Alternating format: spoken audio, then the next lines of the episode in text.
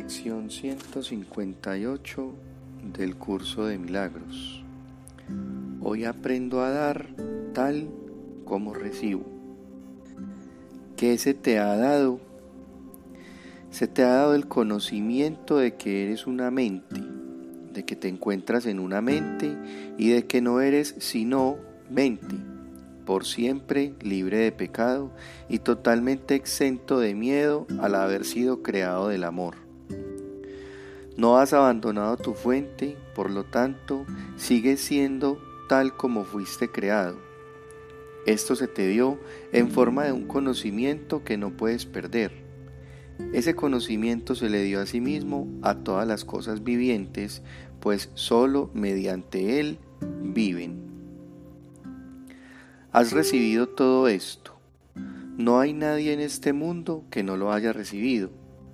No es este el conocimiento que tú transmites a otros, pues pues ese es el conocimiento que la creación dio. Nada de esto se puede aprender. ¿Qué es pues lo que vas a aprender a dar hoy? Nuestra lección de ayer evocó un tema que se expone al principio del texto. La experiencia, a diferencia, a diferencia de la visión, no se puede compartir de manera directa. La revelación de que el Padre y el Hijo son uno alboreará en toda mente a su debido tiempo. Sin embargo, ese momento lo determina la mente misma, pues es algo que no se puede enseñar.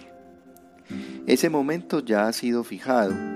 Esto parece ser bastante arbitrario no obstante, no hay nadie que dé ni un solo paso al azar a lo largo del camino. Todos lo han dado ya, aunque todavía no hayan emprendido la jornada, pues el tiempo tan solo da la impresión de que se mueve en una sola dirección. No hacemos sino emprender una jornada que ya terminó. No obstante, parece como si tuviera un futuro que todavía nos es desconocido. El tiempo es un truco, un juego de manos, una gigantesca ilusión en la que las figuras parecen ir y venir como por arte de magia. No obstante, tras las apariencias hay un plan que no cambia. El guion ya está escrito. El momento en el que ha de llegar la experiencia que pone fin a todas tus dudas ya se ha fijado, pues la jornada solo se puede ver desde el punto donde termina desde donde la podemos ver en retrospectiva, imaginarnos que la emprendemos otra vez y repasar mentalmente lo ocurrido. Un maestro no puede dar su experiencia, pues no es algo que él haya aprendido. Esta se reveló a sí misma a él en el momento señalado. La visión, no obstante, es su regalo.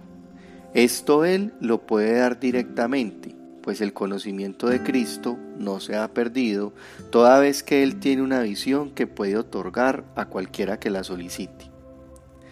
La voluntad del Padre y la suya están unidas en el conocimiento. No obstante, hay una visión que el Espíritu Santo ve porque la mente de Cristo también la contempla.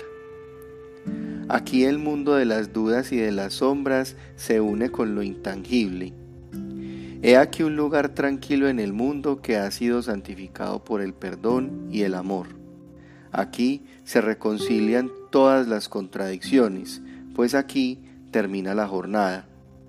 La experiencia, que no se puede aprender, enseñar o ver, simplemente se encuentra ahí. Esto es algo que está más allá de nuestro objetivo, pues trasciende lo que es necesario lograr. Lo que nos interesa es la visión de Cristo esto sí que lo podemos alcanzar. La visión de Cristo está regida por una sola ley. No ve el cuerpo, ni lo confunde con el Hijo que Dios creó. Contempla una luz que se encuentra más allá del cuerpo, una idea que yace más allá de lo que puede ser palpado, una pureza que no se ve menguada por errores, perdón, que no se ve menguada por errores, por lamentables equivocaciones, o por los aterrantes pensamientos de culpabilidad nacidos de los sueños de pecado. No ve separación. y contempla a todo el mundo y a todas las circunstancias, eventos o sucesos, sin que la luz que se ve atenúe en lo más mínimo. Esto se puede enseñar, y todo aquel que quiera alcanzarlo tiene que enseñarlo. Lo único que es necesario es el reconocimiento de que el mundo no puede dar nada cuyo valor pueda ni remotamente compararse con esto, ni fijar un objetivo que no desaparezca una vez que se haya percibido esto. Y esto es lo que vas a dar hoy. No ver a nadie como un cuerpo y saludar a todo el mundo como el Hijo de Dios que es, reconociendo que es uno contigo en santidad. Así es como sus pecados le son perdonados, pues la visión de Cristo tiene el poder de pasarlos a todos por alto. En su perdón se desvanece. Al ser imperceptibles para el uno, simplemente desaparecen, pues la visión de la santidad que se halla más allá de ellos viene a ocupar su lugar. No importa en qué forma se manifestaban, cuán enormes parecían ser, ni quién pareció sufrir sus consecuencias, ya no están ahí. Y todos los efectos que parecían tener desaparecieron junto con ellos, al haber sido erradicados para ya nunca más volver. Así es como aprendes a dar tal como recibes. Y así es como la visión de Cristo te contempla a ti también. Esta lección no es difícil de aprender si recuerdas que en tu hermano te ves a ti mismo. Si él se encuentra inmerso en el pecado, tú también lo estás.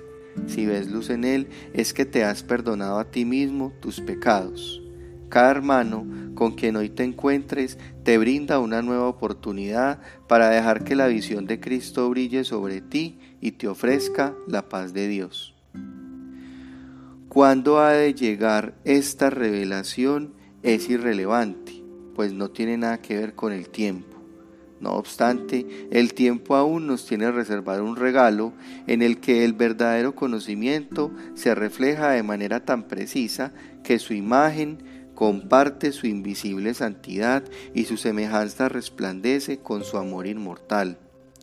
Nuestra práctica de hoy consiste en ver todo con los ojos de Cristo y mediante los santos regalos que damos, la visión de Cristo nos contempla a nosotros también.